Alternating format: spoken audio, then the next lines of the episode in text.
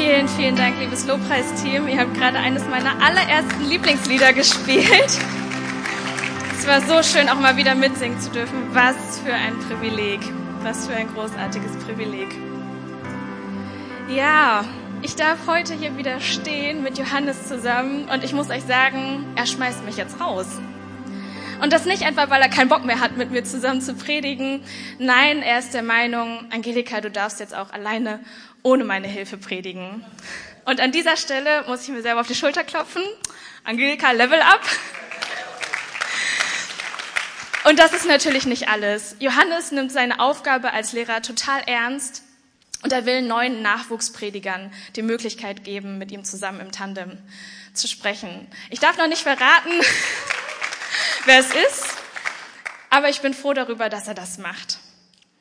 Und deswegen habe ich mir überlegt, wie schön ist es doch, wenn wir zusammen mal über dieses Thema überhaupt predigen würden. Lehrer und Schüler. Weil genau diese beiden Rollen in Johannes und in mir wiederzufinden sind. Und ich bin froh, dass er Ja gesagt hat. Und ähm, wir wollen euch dieses Thema näher bringen, weil genau das ist diese Grundidee von Tandempredigten. Das ist es. Johannes hat bereitwillig gesagt, hey, ihr könnt von mir lernen, wir machen das gemeinsam, du musst das Rad nicht von neuem erfinden. Und dafür bin ich sehr dankbar, Johannes. Ich darf so viel von dir lernen. Ich möchte euch ein Beispiel dafür geben. Letzten Mittwoch ähm, hat er sich Zeit für mich genommen und ich habe die Predigt komplett ihm einmal vorgestellt. Und er hat zu mir gesagt, Angelika, lass dieses Baptistendeutsch. Und ich so, Johannes, ich war nie in einer Baptistengemeinde. Aber ich bin total dankbar dafür, dass du das gemacht hast. Und dieser Auftrag von Lehrern und Schülerdasein, also diese Dynamik, die ist tatsächlich auch in der Bibel festgehalten.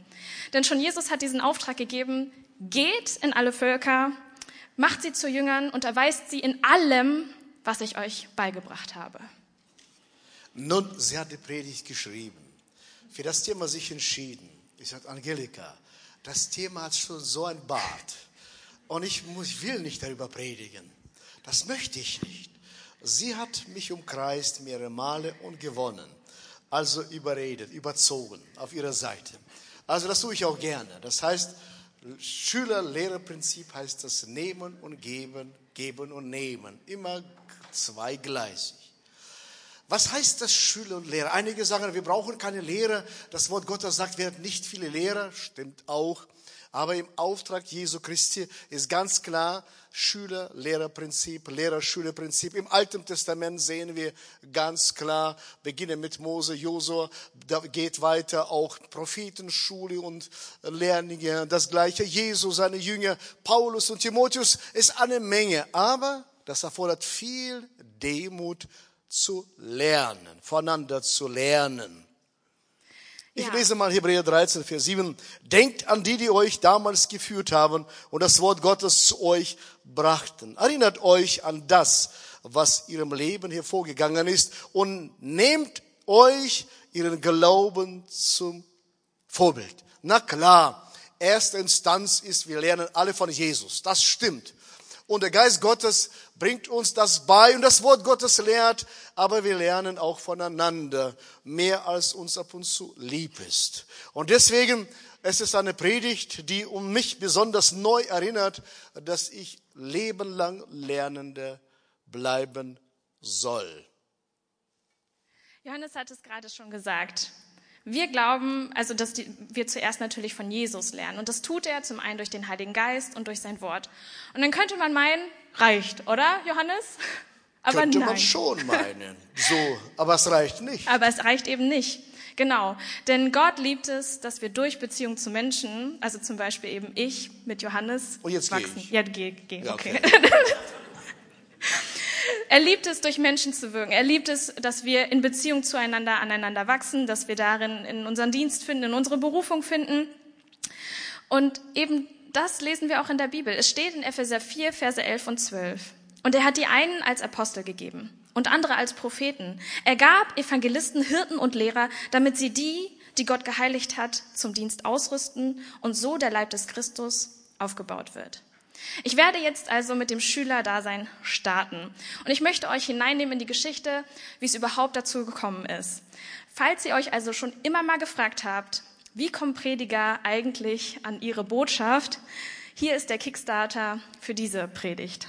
Es ist das Jahr 399 vor Christus. Und der Philosoph Sokrates wird wegen verschiedenster Vergehen angeklagt. Und ich habe die glorreiche Aufgabe, ihm aus dieser Patsche zu helfen. Also mache ich mich auf den Weg. Ich möchte Leumunde für ihn finden, die für ihn aussagen und ihm so ein bisschen, ja, den Rücken decken. Und ich komme dann tatsächlich dorthin. Ich treffe seine Philosophenschüler und die sind gerade eben in einem Gespräch eben über diese Lehrer-Schüler-Thematik. Und ich werde zu meiner Meinung gefragt. Und Folgendes habe ich gesagt. Ein Schüler erhält das gesamte Wissen seines Lehrers, ohne die Antworten selbst finden zu müssen. Ist er schlau, sollte er jene übertreffen, von denen er gelernt hat. Bam, habe ich gedacht. So, jetzt kann ich auch von der Bühne gehen. Ihr wisst jetzt alles, was ihr wissen müsst. Ich habe diesen, diese Aussage gehört und dachte so, wow, krass. Ich habe als Schüler die Möglichkeit, nicht nur von meinem Lehrer zu lernen oder ihm eines Tages gleich zu werden, ich sollte den Anspruch an mich selber besitzen, über ihn hinauszuwachsen. Das war für mich schon sehr krass. Und falls ihr euch jetzt fragt, oh, das Kind ist also schon über 2400 Jahre alt, die hat sich aber gut gehalten. Ähm, nein, so ist es natürlich nicht. Ich habe ein Videospiel gespielt und habe da einen Charakter, der Cassandra heißt, verkörpert. Und sie hat dieses Gespräch natürlich geführt. okay, Gott sei Dank fliegen keine Steine. Ähm, und während ich so über diese Aussage von Cassandra nachgedacht habe, musste ich unweigerlich an diese Bibelstelle mich erinnern, wo wir diese Dynamik sehen von Elia und seinem Schüler, Schüler Elisa.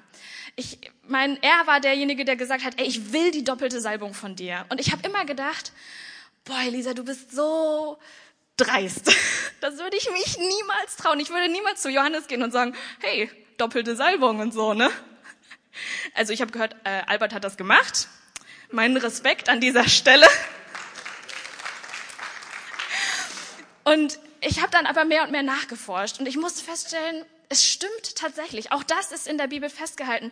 Denn nur dann funktioniert es auch, wenn Jesus den Anspruch an uns hat, hey, ihr sollt meine Zeugen sein in Jerusalem, in Judäa, in Samaria und bis an die Enden der Erde. Es ist doch klar, dass wir als Schüler neues Land einnehmen sollen. Wir sollen nicht bis zu den Grenzen kommen, die unsere Vorgänger gegangen sind, sondern wir sollen da starten und neu loslegen.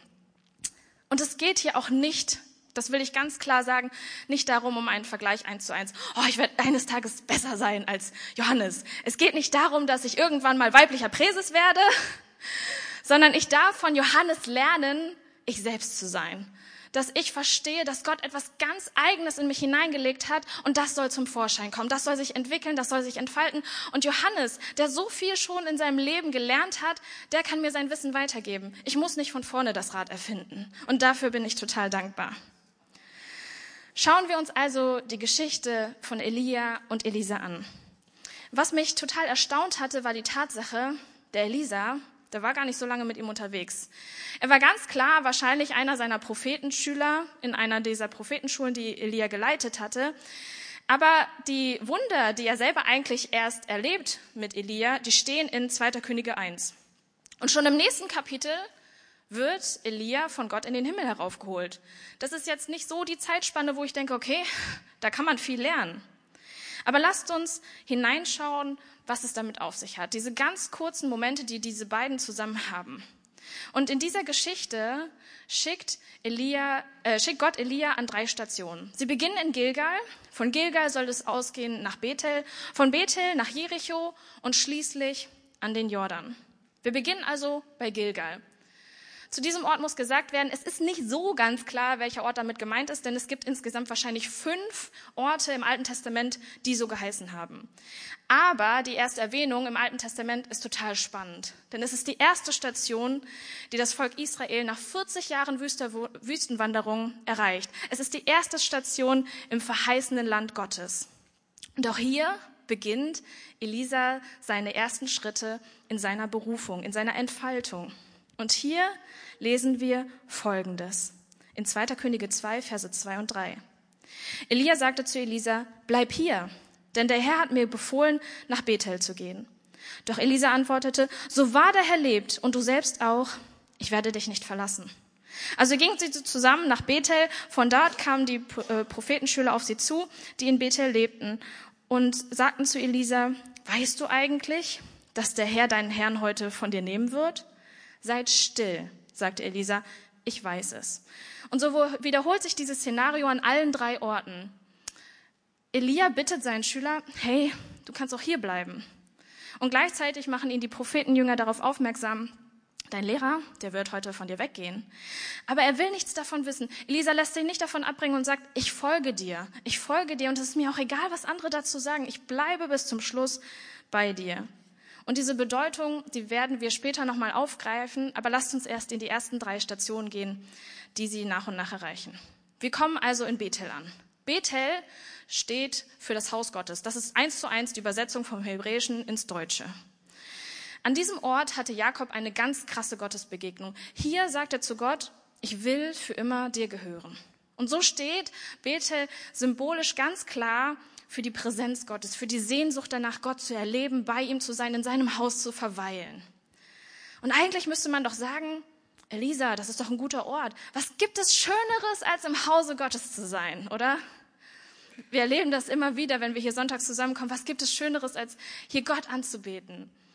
Aber Elisa wusste, ne, das kann nicht alles sein. Ich weiß, ich, ich habe diese Zeiten, wo ich mal im Hause Gottes Anbetung machen soll, wo ich mit meinen Geschwistern zusammenkommen soll. Aber nein, es ist für mich so wichtig, jetzt dran zu bleiben und weiterzugehen. Ein praktisches Beispiel mal aus dem Leben von Johannes Justus an dieser Stelle. Könnt ihr euch vorstellen, dass er mal Techniker war? Unglaublich, aber wahr. Und ich muss mir jetzt vorstellen, wie sehe die Elim Hannover heute aus, wenn Johannes sich dafür entschieden hätte, weiterhin Techniker zu bleiben und sich nicht weiter ausbilden zu lassen. Also ich wäre zum Beispiel, glaube ich, gar nicht hier und er stünde da hinten irgendwo am Mischpult und würde da die Knöpfchen drücken und drehen oder was man da auch immer macht. Ich bin froh, Johannes, dass du dich dagegen entschieden hast.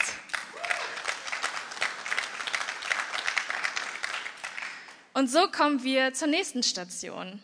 Elisa hat gesagt, nein, ich folge dir, ich bleibe an dir dran. Und sie kommen nach Jericho. Jericho ist der Ort für das Volk Israel, nachdem sie bei Gilgal waren, für sie die erste große Glaubensprüfung überhaupt. Gott gibt ihr den Auftrag, das ist die Stadt, die ihr einnehmen sollt. Und sie denken sich so, ja, keine Ahnung, ne, hohe Mauern, das wird nicht möglich. Sie wissen, es braucht Gottes Eingreifen, es braucht Gottes Wunder und tatsächlich Gott schickt dieses Wunder, ohne dass sie wirklich viel menschliche Kraft dafür aufwenden müssten. Und dann ist es aber so, Erfahrungen haben zwei Seiten. Auf der einen Seite machen sie uns weiser, wenn wir daraus lernen. Wir wissen, aha, okay, so könnte was funktionieren. Vielleicht sollte ich das eher lassen. Das schadet meinem Leben. Und auf der anderen Seite kann das aber auch bedeuten, dass ich mich für neue Erfahrungen komplett verschließe. Wie oft erlebe ich das selber in meinem eigenen Leben, dass ich denke, Gott funktioniert wie ein Automat. Ich drücke auf den Knopf und dann muss dieses Ergebnis passieren, weil es ist ja bei einem Geschwister von mir genauso passiert. Aber das stimmt nicht. Gott funktioniert nicht so. Und Gott will auch niemals so funktionieren. Wenn das eine System für den einen funktioniert hat, bedeutet das nicht, dass das für mich ebenso funktioniert. Nur weil der eine fünf Stunden jeden Tag betet und dadurch eine ganz krasse Gottesbegegnung hatte, kann das bei mir ganz anders aussehen. Und das liegt daran, dass Gott nicht will, dass wir nach Schemen und Mustern funktionieren, sondern aus Beziehung heraus zu ihm leben. Er möchte, dass wir ihm zuhören. Er möchte, dass wir in Beziehung zu ihm leben und er sagt dann vielleicht, hey, wie wär's, wenn du mal diesen Weg gehst oder diesen Schritt tust und du findest das völlig absurd. Du hast noch nie von jemandem gehört, wo Gott das gesagt hat. Aber genau dann braucht es Glauben. Es braucht den Glauben. Und genauso sollen wir leben. Wir sollen so leben, dass wir nicht auf unsere menschlichen Möglichkeiten vertrauen, sondern Gottes Wirken und seine Wunder erwarten. Und so wird er wieder gefragt, willst du hier bleiben oder willst du weitergehen? Und nun kommen sie zum Jordan. Elisa hat sich entschieden, nein, ich gehe mit dir mit. Und der Jordan ist die letzte Station, an der sie ankommen. Der Jordan steht, ich will es kurz machen, für die Taufe des Volkes Israel. Ebenso wie wir, wenn wir Taufe haben, hier unsere Täuflinge in das Becken steigen und untergetaucht werden und damit ihre alte Vergangenheit hinter sich lassen. Und wenn sie auftauchen, den ersten Atem ihres neuen Lebens einatmen. Genauso war das damals auch mit dem Volk Israel. Als sie diesen Jordan hinter sich gelassen haben, war ihre alte Sklavenvergangenheit aus Ägypten weg. Es war eine ganz klare Trennung. Und sie sollten jetzt ihr neues Leben in der Verheißung Gottes leben und beginnen. Und das fand ich so spannend. Diese drei Punkte. Immer wieder werden wir in unserem Leben dazu herausgefordert. Und wisst ihr, diese, diese Taufe, die steht nicht nur für den Tod und für die Wiederauferstehung in Jesus, sie steht auch für die Entfaltung im Dienst. Und genau das erleben wir. Elia, sein Vorgänger, wird in den Himmel heraufgeholt und genau da, wo er aufgehört hat, beginnt Elisa nun seine Bestimmung und seine Berufung. Er geht weiter. Er bleibt nicht, also er geht nicht irgendwie den ganzen Weg zurück und das war's, sondern da beginnt er neues Land einzunehmen, neue Wunder zu tun. Und tatsächlich, am Ende seines Lebens steht, dass er doppelt so viele Wunder getan hat wie damals sein Vorgänger Elia. Und ich glaube, das ist das Geheimnis. Ich glaube, das ist das Geheimnis, dass Elisa für sich verstanden hatte, ja, ich, ich muss an diesem Lehrer dranbleiben. Ich darf ihn nicht verlassen. Auch wenn alle anderen um mich herum sagen, ja, er ist doch eh jetzt weg. Was willst du noch von dem? Er hat ihn nicht zum alten Eisen gezählt. Er hat nicht irgendwie gesagt, ja, du bist doch wertlos jetzt für mich, sondern er hat verstanden, wenn ich diesem Lehrer folge, wird er mich nicht nur freisetzen, sondern ich werde sein Erbe antreten. Und ich habe die Möglichkeit dadurch, noch größere Dinge zu vollbringen. Und vielleicht ist es so, dass natürlich nicht jeder Mensch in unserem Leben diese Lehrgestalt ist. Es ist nicht so, dass jeder Mensch irgendwie dafür zuständig ist, dich dein ganzes Leben lang zu begleiten. Es gibt Menschen, die sollen punktuell in einem Aspekt in unserem Leben etwas tun und sagen und uns weiterbringen. Und dann gibt es Menschen, die markant in unser Leben hineinsprechen, die wirklich so wie Elia, Elisa geprägt hat, da sind und uns entfalten sollen. Und jedes Mal wird dir und mir diese Frage gestellt. Nehme ich das an? Ordne ich mich unter? Lerne ich davon oder tue ich das nicht? Ich kann euch sagen, es lohnt sich. Ich habe da so drei Lehrgestalten in meinem Leben. Ich stünde nicht hier, wenn nicht damals der Lobpreisleiter Amel Mabu, er ist heute nicht da, aber wenn er nicht zu mir gesagt hätte, Angelika, ich möchte, dass du das erste Mal bei Devotion predigst. Ich stünde nicht hier, wenn nicht ein Pastor Albert Stein auf mich zugekommen wäre und gesagt hat, Angelika, ich sehe in dir die Begabung der Lehre. Und ich stünde auch nicht hier, wenn Johannes nicht bereitwillig sagen würde, ich investiere mich in dich. Und ich möchte heute an dieser Stelle sagen, danke Johannes. Danke, Albert, und danke, Amel.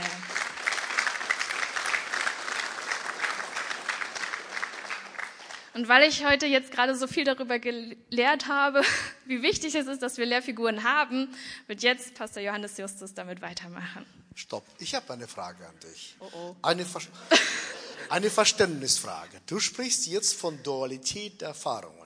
Ja. Habe ich richtig verstanden? Habe ich ja. Hm. Das bedeutet, auf einer Seite macht uns Erfahrungen weise Ja, und auf anderer Seite verdummen wir durch Erfahrung. das ist richtig. Wollte ich aber so nicht sagen. Das wollte ich nur so. Ich wollte nur genau wissen, festlegen. Das heißt für mich, wenn ich mich auf Erfahrungen, auf Blaupause, auf alles übertrage, das verdummt mich, oder? Ja, auf jeden Fall. Okay, interessante These. Ne? Habe ich von Johannes. Danke. Danke. Was ist Aufgabe? Unsere Aufgabe. Jesus hat gesagt, geht hin in alle Welt und verkündet das Evangelium. Lehrt sie, macht sie zu Jünger Jesu und macht sie nicht menschenabhängig, sondern Christusabhängig. Und das ist unsere Aufgabe, wenn wir Leute auf den Weg begleiten, das Wort Gottes verkündigen, an sie glauben. Wir investieren in sie, damit sie in die Freiheit ihrer Bestimmung hineinkommen. Und wir binden Menschen nicht an uns, sondern an Jesus Christus. Das ist unsere Aufgabe. Und wir führen sie in die Freiheit. Das ist unser Job als diejenigen, die Menschen zu Jünger machen. Und Freiheit heißt das auch zweigleisig. Bedeutet, die Jüngere brauchen Freiheit und die Älteren wollen auch frei sein. Und brauchen nicht die neue Methoden übernehmen und ich muss mich dem zum Affen machen, um Jugend, Jünger auszusehen. Wir hatten es am Wochenende, am Donnerstag hier Team Night gehabt und Albert hat entschieden, Pastor Albert mit seinen Leuten hier zu tanzen.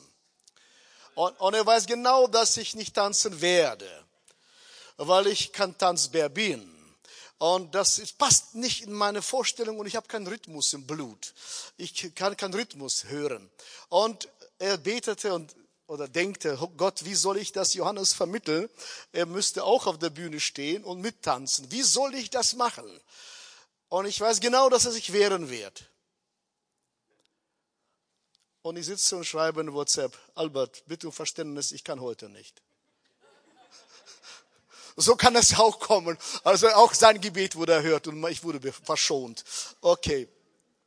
Wenn wir Leute in Leute investieren, wir suchen keine Kopien, keine Nachahmer, sondern entwickeln Persönlichkeiten, die Gott in sie hineingelegt hat. Das ist unser Mandat und unsere Aufgabe.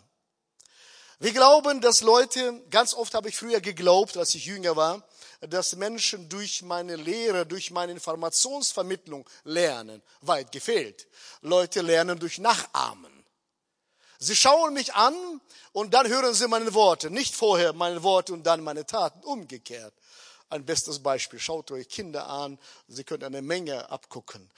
Ich habe euch das schon erzählt, als die Kinder klein waren und ich kam im Wohnzimmer nach Sonntagsgottesdienst, nach Predigten und legte meine Füße auf den Tisch, äh, Couchtisch. Und als ich noch rauskam, die Söhne saßen alle mit den Füßen auf dem Tisch.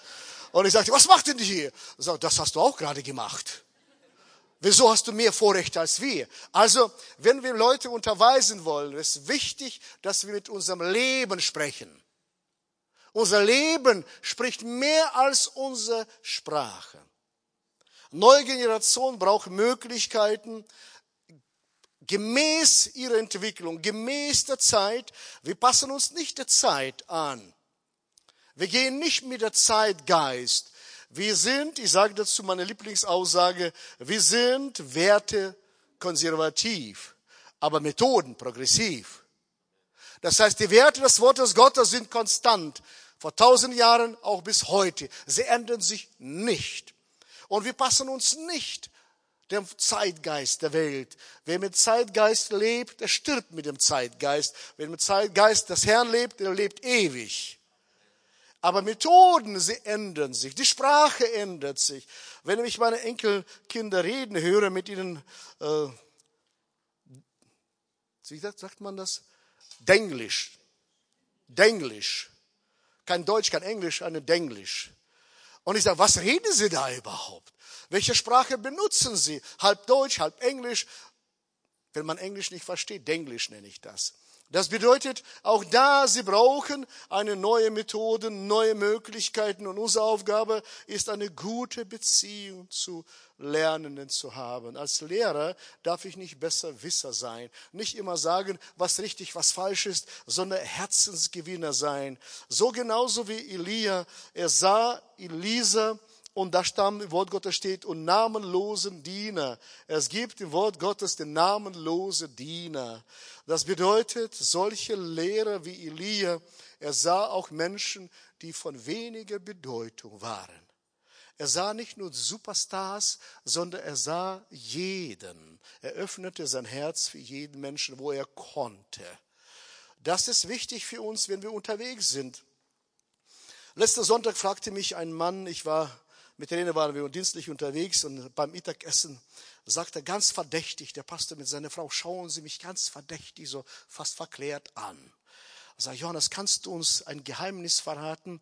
Wie kann man zu Salbung kommen und Prophetie lernen? So, pff, wenn du Prophet sein willst, geh mit Propheten. Und schau dir das an.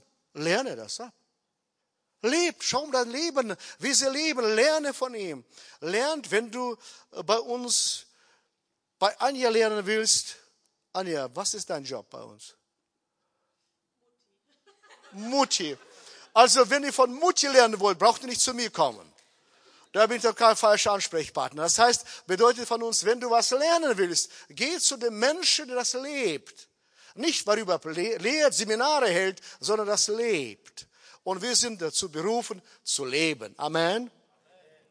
Also, unsere Aufgabe ist nicht zu motivieren, sondern inspirieren. Was ist der Unterschied? Motivation hält von hier nach da. Inspiration kommt vom Himmel. Sie lässt uns nie los. Und Angelika, ich war Techniker, war mehr als Techniker. Aber wenn ich in Baubranche vorher nicht wäre, hätten wir das Gebäude eventuell nicht. Das war kein Fehler. Das war alles gut. Das war alles gut. Alles zu seiner Zeit und lernt immer voneinander. Wir lernen nie aus. Ich habe, tut mir leid, sorry, ich habe vergessen, wie unser Ben, wie alt unser Ben ist. Er kam letzte Woche zu uns, Ben, Enkelsohn, ganz kleiner Junge. Und wir sind schon ohne Kinder zu Hause länger. Und Rene putzte mit ihm die Zähne und zwischendurch schloss sie den Hand nicht. Und er schaut sie, Oma, du bist mit, was gehst du mit Wasser verschwenderisch um? Mein Papa hat gesagt, wir müssen sparen. Und sagt sie, oh, ich habe verlernt wieder, damit umzugehen. Ich will von Kindern lernen. Liebe Freunde, egal wie alt du bist, bleibe ein Jünger. Bleibe ein Lernender. Weisheit ist nicht das Vorrecht des Alters, Weisheit ist das Vorrecht des Lernenden. Leben lang unterwegs sein. Unsere menschlichen Möglichkeiten ändern sich. Ich lese 2. Petrus 1, 10 und 11. Das heißt, wenn das, das Leben dich ermüdet und deine Berufung und Erwählung beiseite steckst und denkst du, hat mit mir nichts mehr zu tun. Ich sage dir, deine Berufung und Erwählung ist vom Herrn nicht widerrufbar. Er nimmt sie nicht zurück. Nur die Rolle ändert sich. Das muss uns bewusst sein. Ich bin nicht mehr Macher, sondern Ermöglicher. Oh, wie gerne würde ich alles machen, aber mein Körper sagt, nein, kannst du nicht mehr alles machen. Deswegen sei Ermöglicher für die Menschen, nicht Kritiker, sondern Ermöglicher. Ihr müsst deshalb alles daran setzen, liebe Geschwister, liebe Freunde, hört mir genau zu. Petrus weiß, worüber er spricht, damit wir alles darauf setzen, eure Berufungen und Erwählung festmachen. Dann werdet ihr auch nicht ins Stolpern kommen und Gott wird euch die Toren weit öffnen und euch in das ewige Reich unseres Herrn und Retters Jesus Christus einziehen lassen. Immer Lernender bleiben. Sokrates, den du zitiert hast, sagte, ich weiß, dass ich nicht weiß.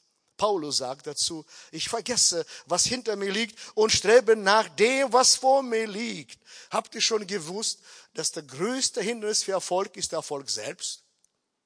Wenn Menschen sich ausruhen an dem, was sie früher hatten, wir brauchen jeden Tag frische Salbung des Himmels. Wir brauchen jeden Tag die Gegenwart Gottes an jedem Ort. Und das können wir, weil wir Jünger und Jüngerinnen Jesus sind. Und er hört nie auf, an uns zu arbeiten. Er stößt dich nie beiseite. Glaub mir. Der Menschen werden dich nicht sehen. Jesus übersieht dich nicht. Und wie oft wurde ich übersehen und wie oft habe ich Menschen übersehen. Aber ich weiß, der Herr übersieht sie nicht. Und wir müssen lernen von Elia. Schaut mal, er blieb Lernender. 1. Könige 19, Vers 11, 13 als Beweis lese ich. Elia, er floh und da antwortete ihm der Herr, komm in deine, aus, aus deiner Höhle heraus, wo du dich versteckt hast, und tritt vor mich hin, denn ich will an die vorübergehen. Auf einmal zog ein heftiger Sturm und riss das ganze Felsbrocken aus den Bergen heraus und zerschmetterte sie. Doch der Herr war nicht in dem Sturm. Als nächstes bebte die Erde, aber auch der, im Erdbeben war der Herr nicht. Dann kam ein Feuer, doch der Herr war nicht darin. Danach hörte Elia ein leises Säuseln er verhüllte sein Angesicht mit dem Mantel, ging zum Eingang der Höhle zurück und blieb dort stehen. Und noch einmal wurde er gefragt, Elia, was tust du hier? Elia hat bisher erlebt einen Gott, der einen mächtigen Gott, der Felsen zersprengen kann. Er hat Gott erlebt, der Feuer bringen kann. Er hat erlebt einen Herrn, unser Gott, der Erde in Bewegung setzen kann. Und was gut dabei war, er blieb nicht bei der alten Erfahrung stehen. Jetzt kommt Gott sanft zu ihm, in sanftem Säusel des Windes. Neue Erfahrung mit dem Herrn, komplett neue Erfahrung. Das bedeutet, in dem Moment begegnet Gott in seiner Not, in seiner Schwachheit, in seiner Angst und Panik. Und ich liebe den Herrn, unser Gott, dass er mir in meiner Schwachheit sanft begegnet, sehr sanft. Er kommt nicht mit Donner und Blitz vom Himmel, sondern sanft, wie mehr als liebende Mama, kommt in mein Leben hinein und gibt mir Trost und Hoffnung. Lasst euch auf den Herrn, unseren Gott, ein. Er weiß genau, in welche Situation er dir begegnen kann und wo du seine Liebe besonders brauchst. Elia ließ sich von Gott lebenlang belehren. Er war nie fertig mit dem Lernen. Habt ihr schon mal ein volles Glas Wasser gesehen? Versucht mal das nachzufühlen. ist nicht möglich. Genauso in unseren Menschen, wenn ich alles weiß, gibt es nichts hinzuzutun. Bleiben wir Lernende von Jesus. Und Gott wird uns Menschen geben, die von uns lernen wollen und können. Es ist ein Vorrecht und Privileg, mit euch unterwegs zu sein. Weil Gott uns das Beste anvertraut hat, was er hat. Das sind die Menschen. Wir würden gerne auch mit euch beten. Ich will euch Mut zusprechen. Von ganzem Herzen sage, Leute, wir bleiben mit dem Herrn unterwegs, unserem Gott. Und wir nehmen den Geist Gottes und wir geben uns nicht auf, sondern wir sind Lernende Leben lang. Und Gott schaut nicht nur auf die Jugend. Gott ist der Gott der Generationen. Er ist Gott Abrahams, er ist Gott Isaaks und er ist Gott Jakobs. Er ändert sich nicht. Er ändert seine Meinung nicht. Und solange wir leben, bleiben wir nützlich. Als Angelika mich frug, sagt Johannes, und wie geht's dir dabei? Dass du nicht mehr so ein Macher bist? Sehr gut, Angelika. Wieso? Weil meine Schulter sind dafür da, damit die nächste Generation draufstehen kann.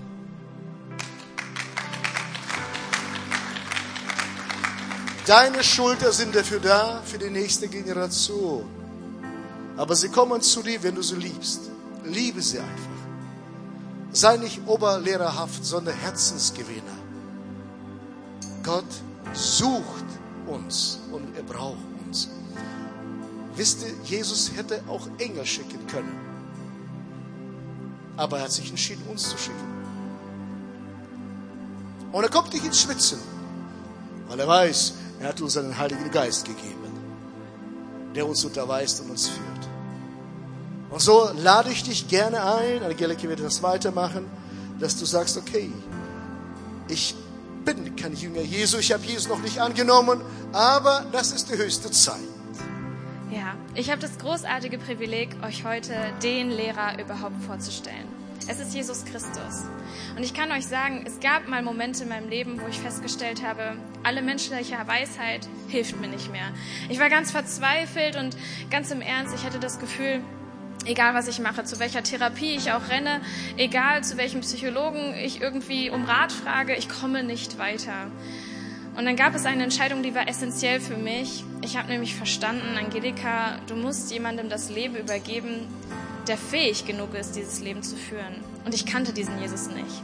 Aber Jesus ist so gnädig und er ist so gut und er hat sich mir vorgestellt und hat gesagt, Angelika, du bist mein Kind und du musst nicht alleine hier auf dieser Welt sein.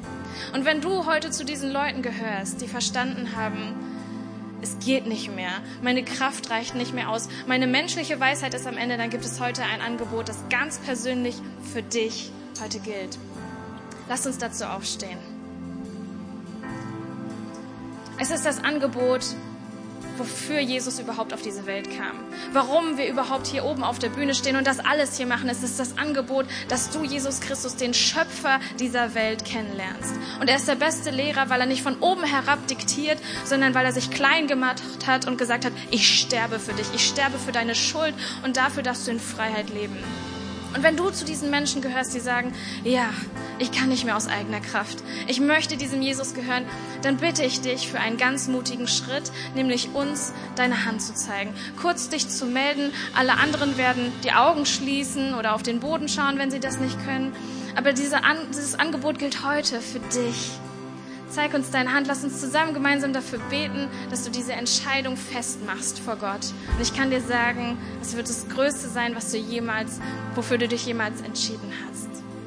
Bist du heute da? Und ich werde nicht müde, diese Einladung auszusprechen. Es ist ein ganz großes Privileg, zu Jesus zu gehören und ihm nachfolgen zu dürfen. Ich frage dich heute, bist du da? Möchtest du zu ihm gehören? Dann lasst uns trotzdem beten. Vielleicht hat der eine oder andere sich noch nicht getraut, aber lasst uns gemeinsam diese Menschen im Gebet unterstützen. Jesus Christus, ich gehöre dir. Du bist mein Lehrer, aber du bist auch mein Gott. Ich gehöre dir von heute an bis in Ewigkeit. Ich will von dir lernen und ich danke dir für deine Gnade. Ich danke dir, dass ich dein Kind geworden bin. In Jesu Namen. Amen. Dankeschön, Dankeschön. Das ist ein Privileg.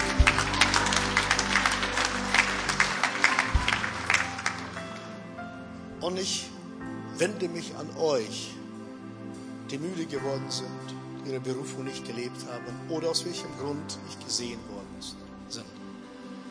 Wir rufen kein Feuer vom Himmel, sondern wir rufen den Heiligen Geist, so wie bei Elia er kam mit sanftem Wind und Trost schenkt dem Herrn. Und ich sage mit Worten von Petrus, mach deine Berufung und deine Erwählung fest. Letzte Woche so viele Menschen kamen zu mir und sagten, lass uns festmachen. Das, was du losgelassen hast. Mach das fest, damit du nicht strauchelst. Und unsere Schüler, wir reproduzieren uns in unseren Schülern. Und das ist auch gut, dass wir das Erbe, was Gott uns gibt, weiter schenken. Gestern waren wir zu sechst in Nienburg unterwegs, als wir zurückkamen. Tobi wollte mich loben. Und ich sagte dann, ach Tobi, wollte widersprechen. Angelika sitzt neben mir und sagt, Johannes, lass das einfach so stehen, nimm das an. So, Angelika, du schlägst mich mit, deinen, mit meinen Waffen. Sie hat gesagt, du hast dich reproduziert, Johannes. Das bedeutet für uns, wir sollen Menschen in die Freiheit hineinführen. Und selber in der Freiheit sein. Ich lade dich Mann oder Frau Gottes. Spielt keine Rolle, jung oder alt. Sag Gott, ich mache es fest